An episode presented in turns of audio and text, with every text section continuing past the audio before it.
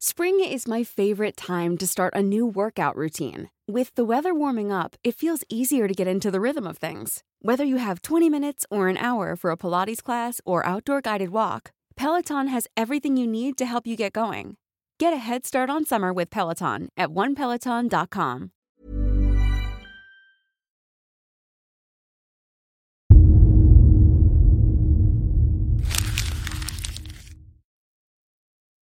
Seguirle el ritmo al país no es cosa fácil, pero en este espacio intentaremos, semana a semana y en 25 minutos, comprender juntos lo que sucede en el territorio que habitamos.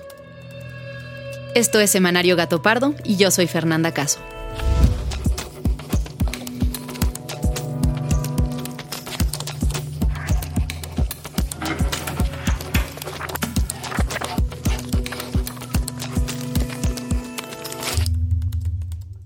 Elegir los temas para este podcast no siempre es sencillo. A veces hay una noticia que inevitablemente se planta en la conversación. Pero hay otras ocasiones en las que la decisión no es tan obvia.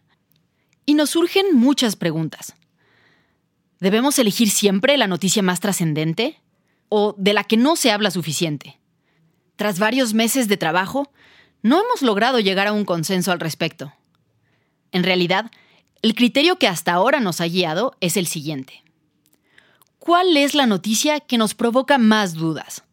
La que no se explica leyendo solamente un titular. Esta semana hubo una noticia justo así.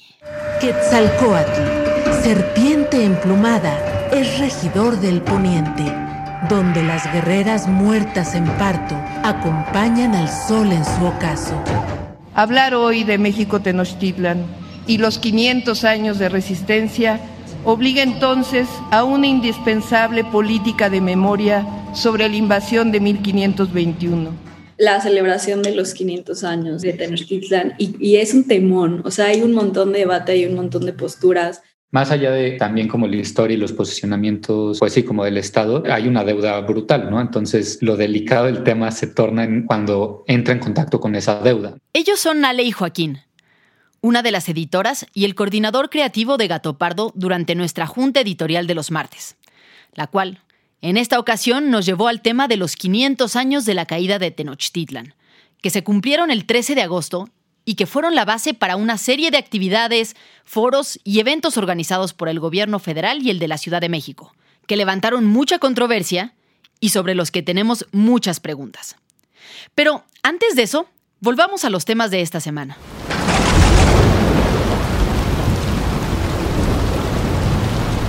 El sábado por la madrugada, Grace, huracán de nivel 3, tocó tierra mexicana en Veracruz y dejó muchos daños a su paso. Al menos nueve personas murieron y tres más permanecen desaparecidas. Hay más de 400 viviendas afectadas y 2.000 damnificados por los vientos, lluvias, inundaciones y deslaves. En Jalapa, una de las zonas más afectadas, una luz de tierra derrumbó una casa ocasionando la muerte de una mujer y sus cinco hijos. Las noticias son aún más preocupantes si recordamos que los expertos han estimado que la temporada de huracanes de este año se extenderá hasta noviembre. El siguiente tema en la discusión fue en la arena política. Los opositores, la reacción conservadora, se opusieron a que se aprobara un periodo extraordinario para llevar a cabo un ejercicio democrático de revocación del mandato. El pasado lunes 15 de agosto, a través de una sesión virtual, en comisiones del Senado se aprobó en lo general y en lo particular el dictamen de la Ley Federal de Revocación de Mandato. La consulta se llevará a cabo el primer domingo de marzo de 2022 y la pregunta aprobada fue la propuesta por el senador Ricardo Monreal y dice así. ¿Estás de acuerdo en que el presidente de la República, electo para el periodo constitucional en curso, continúe en el cargo hasta que se concluya su mandato? A favor de la revocación y en contra de un dictamen hecho a la carrera. ¿Se considera en contra su voto entonces, senador? No, no se considera en contra. Los senadores de Morena hicieron énfasis en que este es un tema de urgente resolución, por lo que convocaron a un periodo extraordinario para analizar y aprobar las leyes secundarias petición que fue detenida y rechazada por la Comisión Permanente del Congreso de la Unión, que no alcanzó la mayoría calificada para aprobarlo. Esta es la segunda vez que se rechaza la propuesta de Morena. el INE se va a encargar de organizar y dar a conocer los resultados de la consulta. Y el Tribunal Electoral será quien emita la declaratoria de validez del resultado. Por ahora, el INE se encuentra trabajando en la formulación de los lineamientos para pedir el presupuesto al Congreso. Esta propuesta debe ser presentada ante la Secretaría de Hacienda a más tardar el 28 de agosto. Y hubo otro tema que no comentamos en la Junta, pero sobre el cual Ale llamó nuestra atención en el grupo de WhatsApp. Me parece que sí es importante hablar de la renuncia de Víctor Hugo Enríquez y además coincide con que julio fue el mes con una cifra más alta de víctimas de secuestro en lo que va del año, con 79 casos, y eso representa un incremento del 25%. La semana pasada, el gobierno federal recibió otra renuncia. Víctor Hugo Enríquez García, quien se desempeñaba como director de la Coordinación Nacional Antisecuestro, la CONACE, presentó su renuncia el lunes 16 de agosto, a poco más de dos años de haber asumido el cargo. A la fecha se desconoce la razón por la que presentó su renuncia. ¿Qué es lo que hicimos? Darle un giro de 180 grados a la Coordinación Nacional Antisecuestro para convertirla en una herramienta 100% operativa a disposición de las unidades especializadas de combate al secuestro. Según el reporte de incidencia delictiva, bajo la gestión de Enríquez García, los secuestros disminuyeron en un 29%. Sin embargo, este es un dato muy difícil de verificar, pues se estima que en nuestro país solamente se denuncia uno de cada 10 secuestros. Ahora sí, vamos al tema principal de este episodio.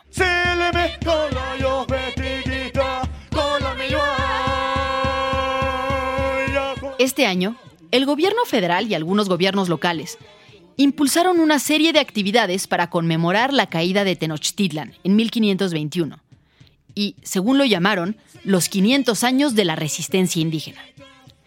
Con este motivo se organizaron concursos de investigación histórica y arqueológica, foros, programas de análisis, obras de teatro, óperas, danzas, exposiciones, exhibición de documentales y la comisión de murales.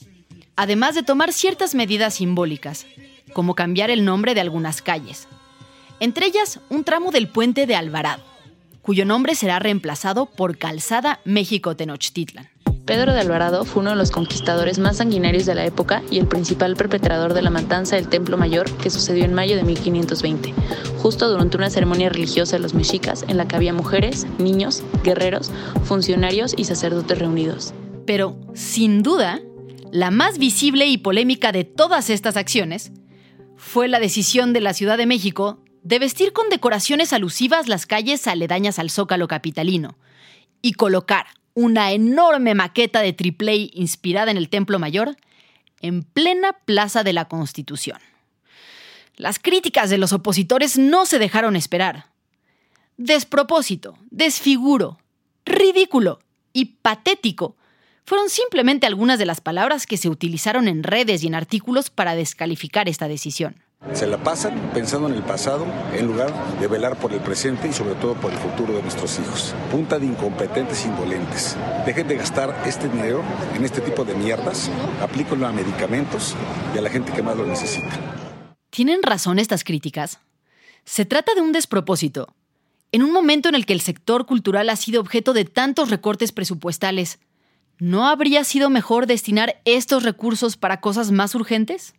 Pues con estas preguntas en mente, Majo, Fabiola y yo, que somos el equipo de investigación de Semanario Gato Pardo, nos dimos a la tarea de buscar voces y documentos que nos ofrecieran respuestas. Pero, antes de entrar a lo polémico de las celebraciones, demos un paso atrás para preguntarnos exactamente qué pasó en 1521 ese año que desde niños aprendimos de memoria como aquel en el que España conquistó a México. Hola. Hola, ¿cómo estás? Muy bien, muchas gracias. Qué gusto. Igualmente. Federico Navarrete es historiador de la UNAM, nivel 3 del Sistema Nacional de Investigadores, y ha dedicado décadas de estudio a la historia de Mesoamérica y a la conquista, un término con el que él mismo no se siente muy cómodo. Mi primera pregunta fue sobre la fecha. ¿Qué pasó el 13 de agosto? Federico empieza hablando de que cuando llegaron los españoles a América, lo que existía no era una nación, sino una serie de culturas que convivían en relaciones de colaboración, de tensión o de sumisión. Tenochtitlán, una ciudad que haría palidecer de envidia muchas capitales europeas, una joya en mitad del lago de Texcoco. Canales y acueductos permitían el paso de embarcaciones y suministraban agua limpia a hogares y cultivos. Los españoles no llegaron solos, no, los conquistadores llegan rodeados de mujeres indígenas, de mujeres africanas, vienen traídos por guías indígenas, todo el tiempo que van por ahí los van llevando y trayendo los indígenas. El ejército que derrotó México Tenochtitlan, que no conquistó un país, sino derrotó una ciudad y deshizo una confederación. De ese ejército era 99% indígena y 1% español. El 20 de agosto de 1521, los, las caltecas y los texcocanos decían, ganamos la guerra, eh, va a haber una triple alianza, Tlaxcala, Texcoco, y estos españoles, pero mientras tanto Hernán Cortés había escrito una carta y había creado toda una narrativa diferente de que estos son nuestros súbditos, estos ahora los conquistamos, y esa fue la base del régimen colonial. Pero eso tardó muchos años en hacerse realidad. Es una fantasía de Cortés en ese momento. Tras la caída de Tenochtitlan, pasaron muchos años para que el imperio español llegara a dominar la mayor parte del territorio que hoy conocemos como México, en batallas sangrientas, pueblo por pueblo, y pasó mucho tiempo más para que la cultura europea permeara entre los indígenas. Y es justamente por eso que Federico Navarrete no se siente cómodo con el término conquista, porque, según relata, lo indígena siguió siendo lo preponderante en México durante muchos años más, incluso después de que los españoles se fueran. Le pregunto cuál fecha marcaría él como el parteaguas de la historia en la que las culturas indígenas dejaron de ser mayoritarias. ¿Y qué fecha sería? Pues yo digo que 1850. O sea, el momento en que los indígenas dejan de ser la mayoría de la población del país en que las lenguas indígenas dejan de ser habladas por más del 50% de los mexicanos, 1870. 1870. Estamos hablando de más de 300 años después de la caída de Tenochtitlan. 50 años después de la independencia. Un año que, además, coincide con un momento en el que un hombre de origen indígena, Benito Juárez, ocupaba la presidencia de México. México entero de gozo lleno se hace uno solo para luchar. En los años siguientes y en nombre del progreso, se inició un enorme esfuerzo por homogeneizar a México y a los mexicanos, que pasó por obligar a los niños indígenas a dejar de hablar sus lenguas maternas, por mezclar las tradiciones de unos y otros pueblos, por construir una identidad única, ficticia y folclórica llamada indígena, que se presumiría hacia afuera, pero se rechazaría al interior del país. Pero entonces, si el proceso para borrar a los pueblos indígenas es mucho más largo que una noche de batalla, y no solo es culpa de los españoles, sino también de los gobiernos que sucedieron, conmemorar la historia de la caída de Tenochtitlan sirve de algo para el reconocimiento de los pueblos indígenas? Creo que siempre es bueno conmemorar, ¿no? Discutir está bien. Entonces, más bien lo esperaba, ¿no? y quería que hubiera más participación de más personas de pueblos indígenas en esta muy necesaria discusión, que luego se queda mucho en el Estado, en el nacionalismo o en la academia. Yasnaya Elena Aguilar es una reconocida lingüista de la UNAM de origen mije. Ha dedicado años de trabajo a pensar en los pueblos indígenas, en su cultura y su relación con México. Se conecta desde su casa en Ayutla, en Oaxaca, donde pasa una parte muy importante de su tiempo. ¿Crees que realmente se ha logrado la integración de los indígenas en esta nueva conmemoración? Yo creo que hay más voces, ¿no? O sea, por ejemplo, en el colectivo al que pertenezco, eh, estamos pensando en hacer una serie de actividades para pues ya pronto, porque vamos a conmemorar nuestros 500 años de cuando llegan a nuestro territorio. Y creo que hay, hay sí, o sea, hay, hay voces mucho más críticas, pero también creo que este gobierno es mucho más nacionalista, ¿no? Que me recuerda mucho a un nacionalismo de otras décadas. Y entonces es el nacionalismo le encanta como identificarse con los pueblos indígenas. Entonces, bueno, pues desde en ese contexto tenemos que el jefe del Estado mexicano le pide una disculpa, exige una disculpa al gobierno español en nombre de los pueblos indígenas y entonces suplanta la voz totalmente, ¿no? Me llama la atención el asunto del perdón del que habla Yasnaya. El presidente ha llamado en varias ocasiones a que España pida perdón a los pueblos indígenas por las atrocidades cometidas durante la guerra de conquista y la colonia. Pero no solo eso. El propio gobierno mexicano ha organizado una serie de eventos este año para pedir perdón a los pueblos originarios. y también a otras comunidades en México, como la China. En mayo de 1911, las calles de Torreón se convirtieron en un mar de violencia, muertes, saqueos y cadáveres, resultado de los 303 asesinatos de ciudadanos chinos perpetrados por la turba maderista. En este sentido, había un reconocimiento pendiente que hacer desde el Estado mexicano. Y, según dice Yasnaya, también hay reconocimientos importantes que se deben hacer desde Europa, pues los beneficios de ese abuso del pasado siguen rindiendo frutos para ellos y perjudicando a los indígenas del presente. Sin embargo, el concepto del perdón tiene una serie de problemas el asunto del perdón también tiene un problema filosófico, si quieres, que a mí me inquieta. Y es que el perdón es una noción judio-cristiana, o sea, justo colonialista. El perdón y la culpa son base de la región que fue impuesta a sangre y fuego y aquí. Entonces, yo pensaba que en muchos pueblos originarios hay otros métodos de la restitución del daño, hay más justicia restaurativa. La justicia restaurativa, según me explica Yasnaya, pasa por reconocer, pero también por tomar acciones para corregir las injusticias y evitar que se repitan. Y los abusos contra los pueblos originarios no han terminado. Por eso, decir que son 500 años de resistencia le parece atinado. La contradicción es que sea el mismo gobierno que ofrece disculpas el que ha tomado una serie de acciones que siguen perjudicando a los indígenas y a su territorio. Pues el proyecto integral Morelos, por ejemplo, lo que pasó con Samir Flores, el tren Maya, el proyecto interoceánico, los modelos de desarrollo que está planteando el gobierno actual. No hay un, un cambio sustantivo, y entonces en lugar de poner a discusión eso, pues siempre es mejor echarle la culpa a alguien más. El proyecto integral Morelos, al que hace referencia Yasnaya, se refiere a la construcción de dos centrales termoeléctricas en Huesca, que tendrán un gran impacto medioambiental en las comunidades aledañas. El activista Samir Flores fue asesinado dos años atrás por su constante denuncia al impacto de este proyecto en hechos que aún no se han terminado de esclarecer. Al menos en Morelos estamos conscientes de que pues, la lucha o las tierras se consiguieron pues, a fregadazos, donde, donde hubo sangre, Hoy no podemos, tenemos el compromiso moral de defender la tierra. Sumado a esto, el tren Maya, proyecto insignia del gobierno de López Obrador, va a destruir 800 hectáreas de selva tan solo en su primera fase y va a modificar por completo la estructura y organización de decenas de comunidades indígenas a su paso.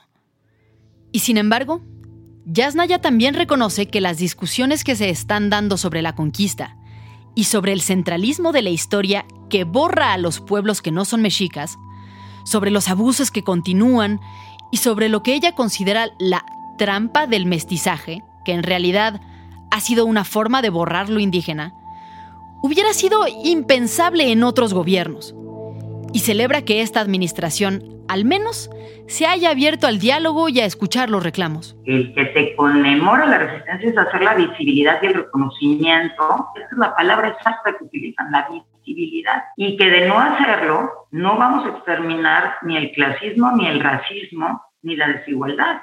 Vanessa Bojorques es secretaria de Cultura de la Ciudad de México.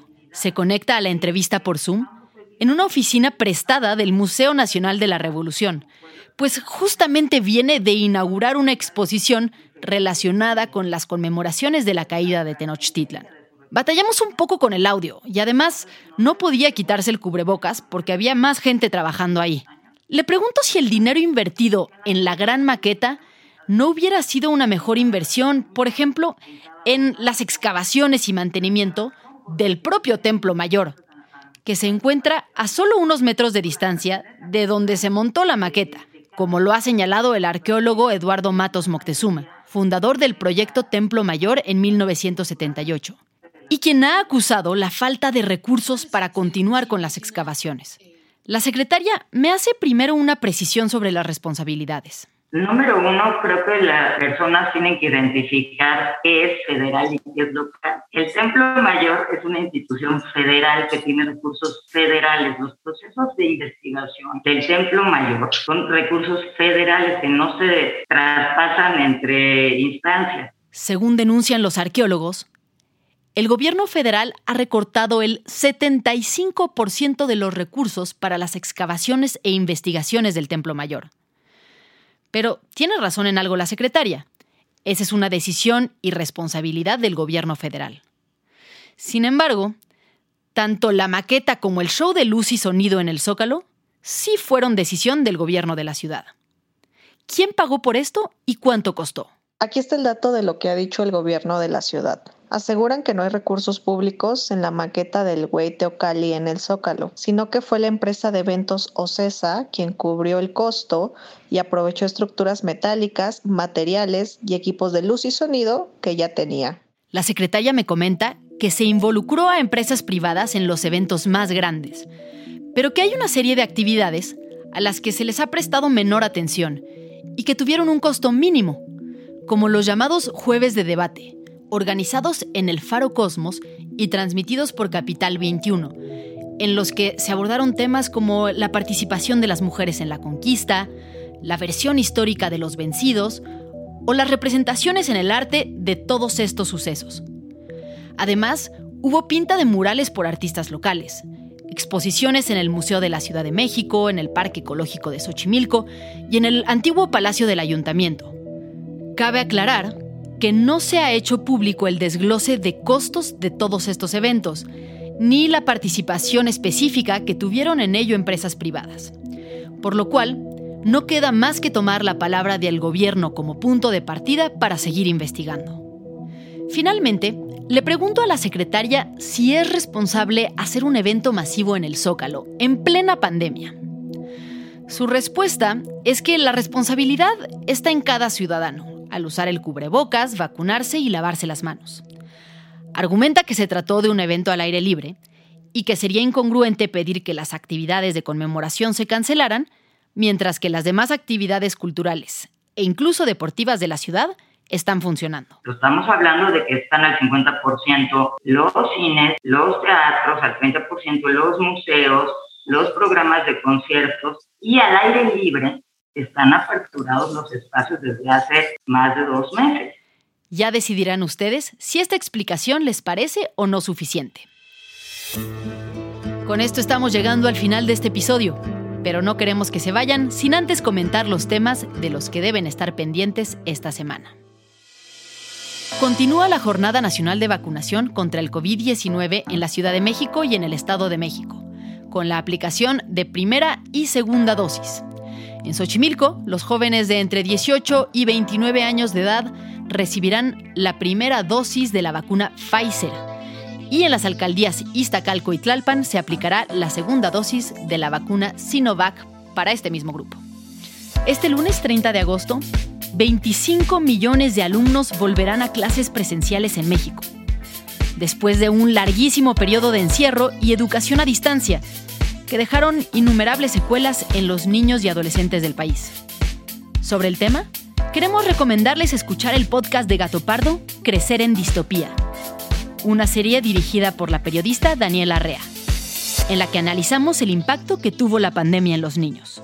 El episodio 1 estará disponible a partir de esta semana. Muchas gracias por habernos escuchado y gracias también a quienes hicieron posible este episodio. Alejandra González Romo, Guillermo Sánchez y Sandra Barba en la selección de temas y elaboración del guion.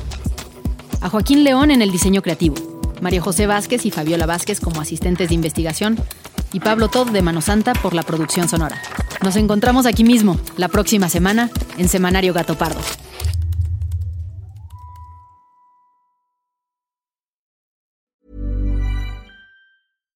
If you're looking for plump lips that last, you need to know about Juvederm lip fillers. With Juvederm Volbella XC and Juvederm Ultra XC, your lip look, whether it's subtle or bold, can last up to one full year with optimal treatment and no additional maintenance. Find a licensed specialist and see if it's right for you at juvederm.com today. That's J U V E D E R M.com. Add fullness to lips in adults over 21 with Juvederm Volbella XC or Juvederm Ultra XC. Do not use if you have severe allergies or a history of severe allergic reactions, or if you're you're allergic to lidocaine or the proteins used in Juvederm. Tell your doctor if you have a history of scarring or taking medicines that decrease the body's immune response or that can prolong bleeding. Common side effects include injection site redness, swelling, pain, tenderness, firmness, lumps, bumps, bruising, discoloration, or itching. As with all fillers, there's a rare risk of unintentional injection into a blood vessel, which can cause vision abnormalities, blindness, stroke, temporary scabs, or scarring. For full important safety information, visit juvederm.com.